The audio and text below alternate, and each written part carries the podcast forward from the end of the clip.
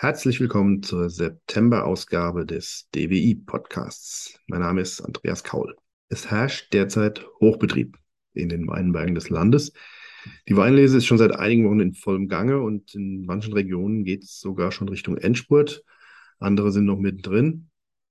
Wie die Weinlese aktuell läuft, beziehungsweise schon bislang gelaufen ist und was wir vom neuen Jahrgang erwarten dürfen, das bespreche ich heute mit zwei Gesprächspartnern.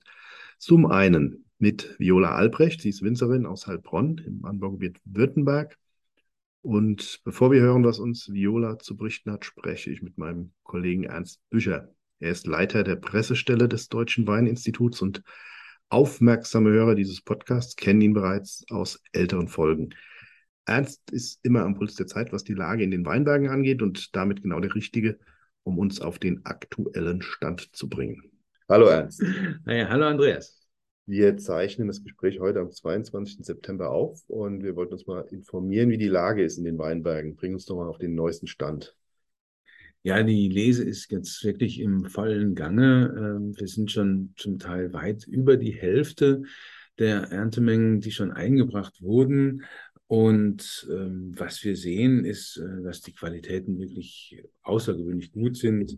Ähm, es sind Müller-Thurgau, die Weißen Burgunder, Dornfelder sind schon eingebracht. Äh, Trauben sind sehr gesund, aromatisch, voll reif. Also das lässt wirklich tolle Qualitäten auch äh, dann im Weinbereich erwarten. Mhm. Gibt es denn regionale Unterschiede? Wie weit sind die im Süden und im Norden? Also der Sommer war ja dieses Jahr außergewöhnlich. Wir hatten ja den sonnigsten Sommer seit Beginn der Wetteraufzeichnungen und auch einen frühen Lesestart. Und äh, das war ja in diesem Jahr wirklich so, dass in der Pfalz und in Sachsen gleichzeitig äh, die Federweißenlese begonnen hat. Ja, also das ist wirklich, äh, bisher kann ich mich da noch nicht dran erinnern und ich bin jetzt wirklich schon viele Jahre dabei. Das ist außergewöhnlich und zeigt aber auch, äh, dass wir bundesweit diese super sonnige Witterung hatten und dementsprechend eigentlich auch der Reifezustand fast überall gleich ist. Ja, also diese Unterschiede zwischen Baden und der Mosel oder selbst der A, äh, die gibt's gar nicht mehr in diesem Jahr so, wie wir es von früher kennen.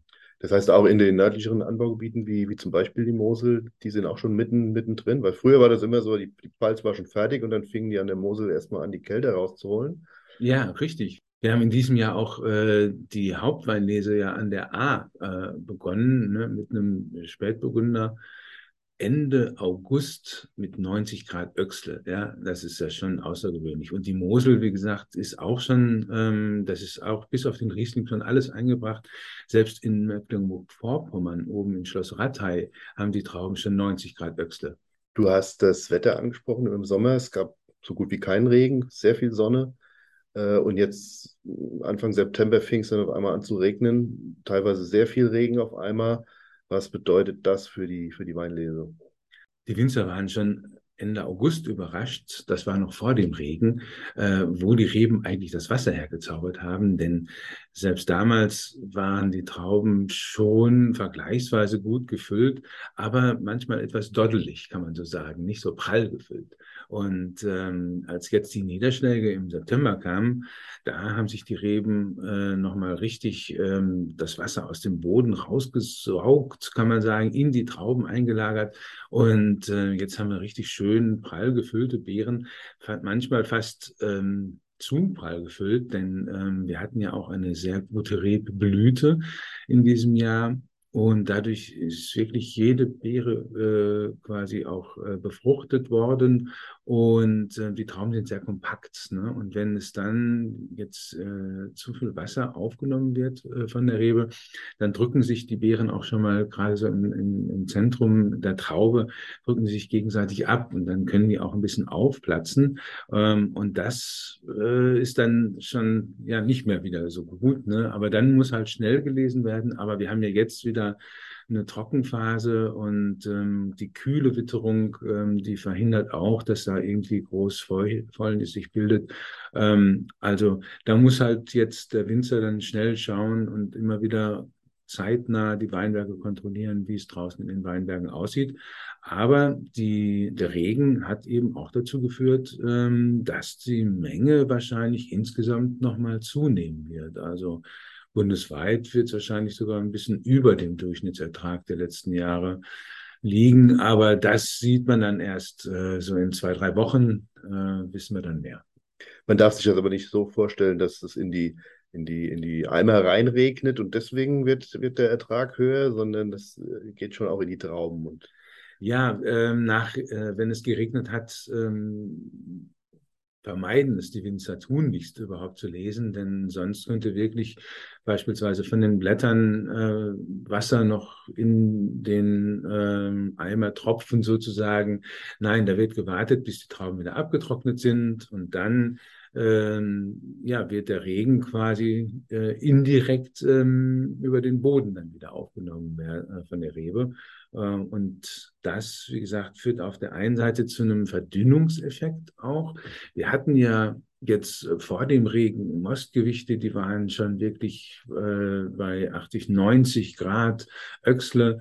Und ähm, man will ja aber auch noch die Aromareife ja, äh, haben. Und die Aromareife, die kommt jetzt so im späteren Herbst, wenn wir diese sonnigen Tage haben und die kühlen Nächte, das fördert die Aromatik.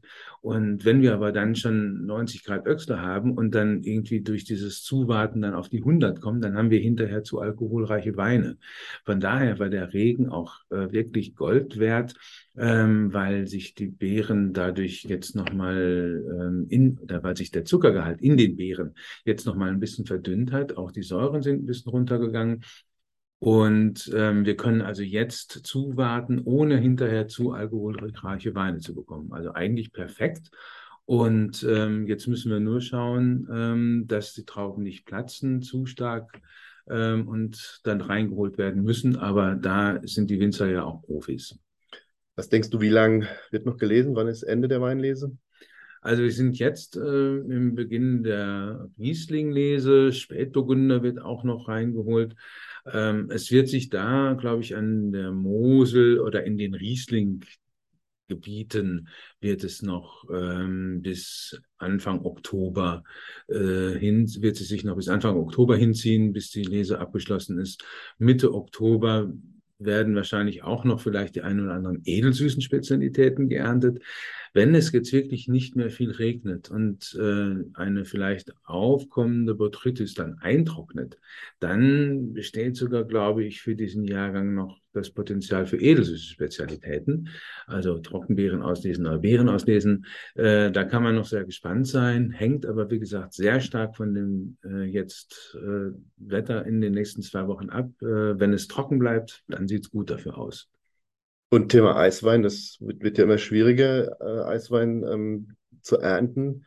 Die Trauben sind noch einigermaßen gesund. Das wäre ja eigentlich dieses Jahr vielleicht wieder eine Möglichkeit, wenn es kalt genug wird.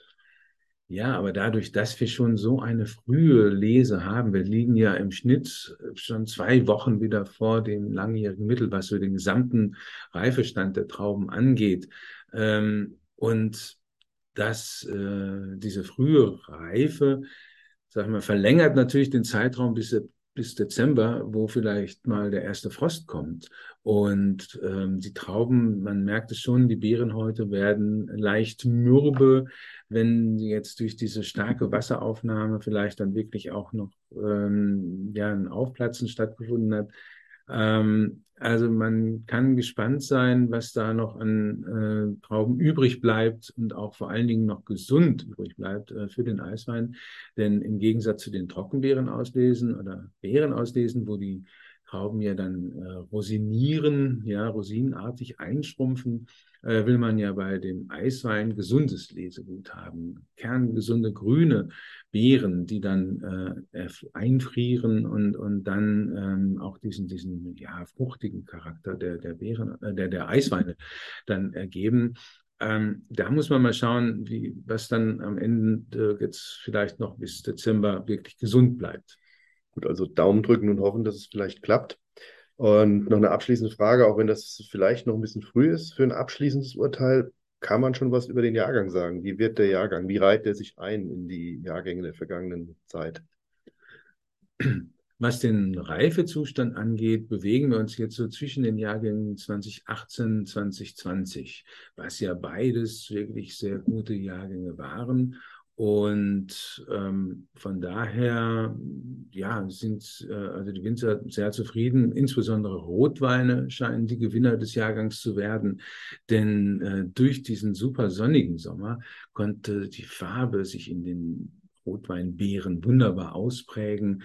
Äh, es gibt also schöne tiefrote Rotweine ähm, und ja, die äh, Säuregehalte sind moderat, viel Weinsäure. Es gibt ja Weinsäure und Äpfelsäure in den Trauben oder in den Beeren.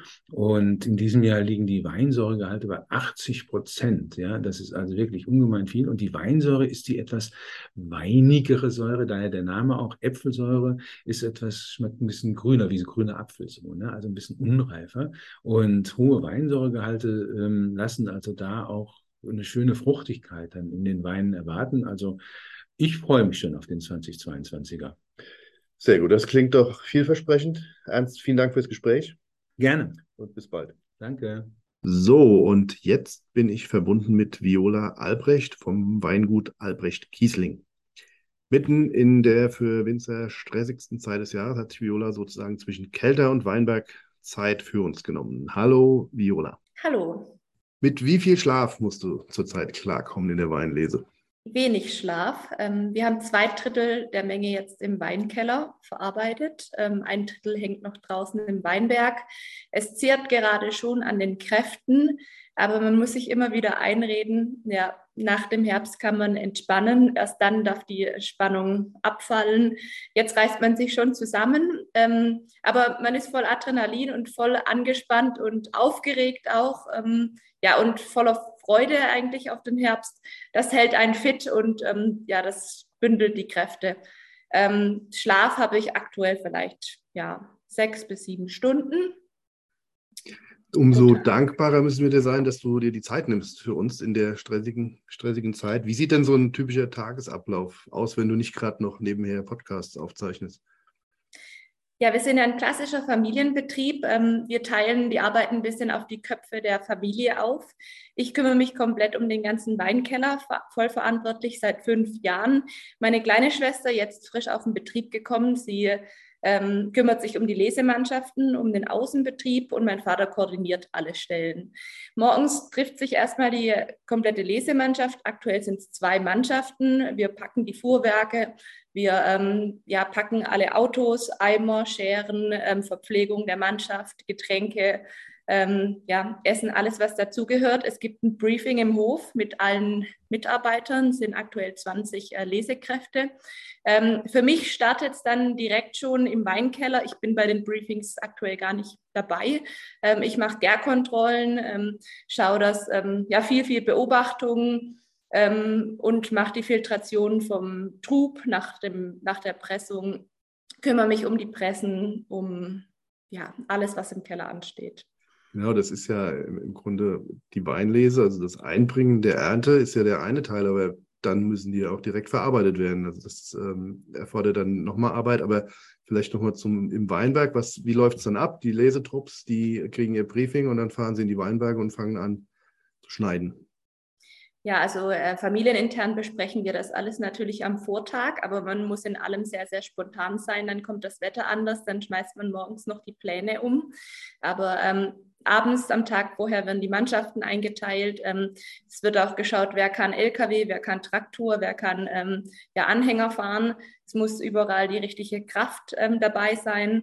Es müssen auch immer Männer dabei sein, die die Eimer lernen können, wobei wir auch taffe Frauen haben. Ähm, das wird einen Tag vorher, wenn es gut läuft, gemacht und ähm, morgens wird die, nur, sich nur noch um die Lesemannschaft gekümmert und ähm, familienintern gar nicht mehr so viel gesprochen. Der Keller, den mache ich voll verantwortlich und da wird gar nicht so viel Rücksprache gehalten. Ähm, da wissen die anderen gar nicht, was in welchem Tank drin ist. Ähm, da ähm, habe ich die Freude, selbst Entscheidungen treffen zu können. Und ähm, da habe ich immer eine Praktikantin oder ein, eine Azubine, eine Azubi bei mir im Keller, ähm, der mir da beiseite steht und hilft. Ähm, genau, es ist natürlich im Keller auch viel, viel Putzen, 90 Prozent Putzen, Presseputzen, Annahmeputzen, Entrapperputzen, Tanks putzen, Filter putzen ähm, und neu bepacken natürlich. Und, und was, die, was die Reihenfolge der Weinberge angeht, also ihr habt, hast du mir vorhin gesagt, ihr habt ungefähr die Hälfte der Ernte ist Weißwein, die andere Hälfte Rotwein oder Rotweintrauben, Weißweintrauben. Von der Fläche her war es, glaube ich, mehr Rotwein. Ähm, und wann, wer entscheidet oder wie entscheidet ihr, wann welcher Weinberg dran ist? Ja, das ist natürlich untypisch für unser Anbaugebiet Württemberg. Ähm, hier ist natürlich Rot dominant.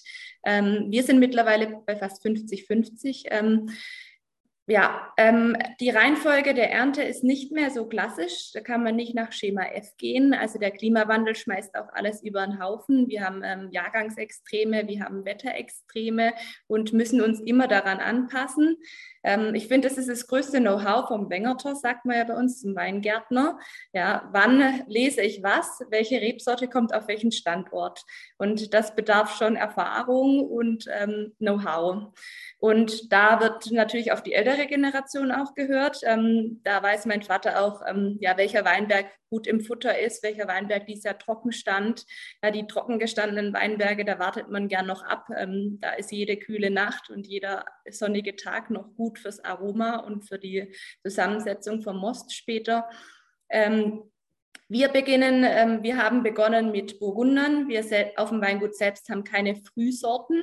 Also sonst wird mit ähm, ja, mit den pilzwiderstandsfähigen Rebsorten oft angefangen oder Frühburgunder. Das haben wir alles nicht. Wir starten meist mit ähm, ja, Weißburgunder, Chardonnay, Grauburgunder, haben noch ein bisschen Cabernet d'Ossa und Dornfelder, aber das fällt gar nicht ins Gewicht. Das sind bei uns meistens die Sorten, mit denen wir anfangen. Und dann hangelt man sich weiter mit Sauvignon Blanc und ähm, ja, aktuell sind wir bei Riesling und jetzt hängt fast nur noch Rot. Und ähm, am Schluss kommt klassischerweise der Lemberger, ganz, ganz, ganz wichtig für uns. Und du hast gesagt, ihr habt 20 Erntehelfer äh, in zwei Trupps. Das heißt, ihr macht hauptsächlich Handlese. Ja, wir starten anfangs des Herbst mit einzelnen Tagen und einzeln äh, nur einer Gruppe. Und zu Stoßzeiten, wenn dann richtig, ähm, wenn es zählt, dann haben wir zwei Mannschaften setzen immer mal wieder aus, wenn das Wetter nicht passt. Wir erwarten schon viel Flexibilität auch von den Lesekräften. Und ähm, ja, je nach Wetter und je nach Zustand ähm, ernten wir letztes Jahr zum Beispiel alles mit Hand. Das ist echt noch ähm, eine Ausnahme auch in unserer Region. Ähm, ja, Riesling lesen wir manche Weinberge mittlerweile mit Vollernte, aber das ist echt unter 5 Prozent auf unserem Betrieb. Aber wir sagen auch niemals nie, die Technik wird immer besser. Und ja, wir sind privilegiert, dass wir noch Lesehelfer bekommen. Ähm, ja, manche Betriebe können gar nicht mehr auf Lesekräfte zurückgreifen und das Management und so bedarf auch viel ab vom Winzer. Deshalb, ähm, ja, Gut für die Qualität ist Handlese. Wenn man richtig, richtig Vollgas gegeben hat mit dem Weinberg und gesundes Lesegut erzeugt hat, dann ist mit dem Vollernter eine Lese auch gut. Und du hast vorhin schon angesprochen mit dem, mit dem Wetter in diesem Jahr. Das war ja eine besondere Herausforderung. Kannst du das vielleicht nochmal darstellen, wie sich das über das Jahr entwickelt hat und was das jetzt für die, für die Weinlese bedeutet? Ja, 2021 war ja total regenreich, 2022 genau konträr. Also wir hatten zwei Monate im Sommer, im Frühjahr komplett ohne Regen, also eine richtige Dürre ähm, im Frühjahr, im Sommer. Ähm, ist echt, ja, finde ich verrückt, was die Reben ähm, wegstecken können, wie die dann danach noch dastanden tatsächlich. Ja. Ähm, ja, wir hatten Trockenstress in jungen Weinbergen vor allem. Also dieses Jahr hat sich ausgezahlt, wenn man alte Anlagen hatte. Das, die gaben auf jeden Fall, geben die dieses Jahr die bessere Qualität, haben ein tief, ähm, tiefreichendes Wurzelwerk, eine gute Wasser- und Nährstoffversorgung und hatten jetzt noch dunkles Laub bis zum Schluss. Die jungen Weinberge, die noch nicht so ähm, ja, tief verwurzelt waren, die hatten natürlich ähm, ja, Stress. Und die musste man auch teils gießen. Wir haben wirklich nur die Jungfelder, die wir frisch gesetzt hatten, gegossen. Sonst haben wir versucht, komplett ohne Beregnung klarzukommen. Das kann man aber nur, wenn man nicht vollen Ertrag nimmt. Also wir haben dadurch auf Vertrag, Ertrag verzichtet. Okay, und wenn ihr es euch jetzt aussuchen könntet für den Rest der, der Erntezeit, was für ein Wetter würdest du dir wünschen? Ähm, ja, jetzt im Herbst wollen wir dann auch keinen Regen mehr. Also der hätte früher kommen sollen. Ähm, ja, kühle Nächte, ganz, ganz wichtig. Ähm, ist toll fürs Aroma der äh, weißen Rebsorten ja, und auch für die roten Trauben jetzt von Vorteil. Auch, dass alles ein bisschen langsamer geht und wir einfach ähm, ja, die Lese noch herauszögern können.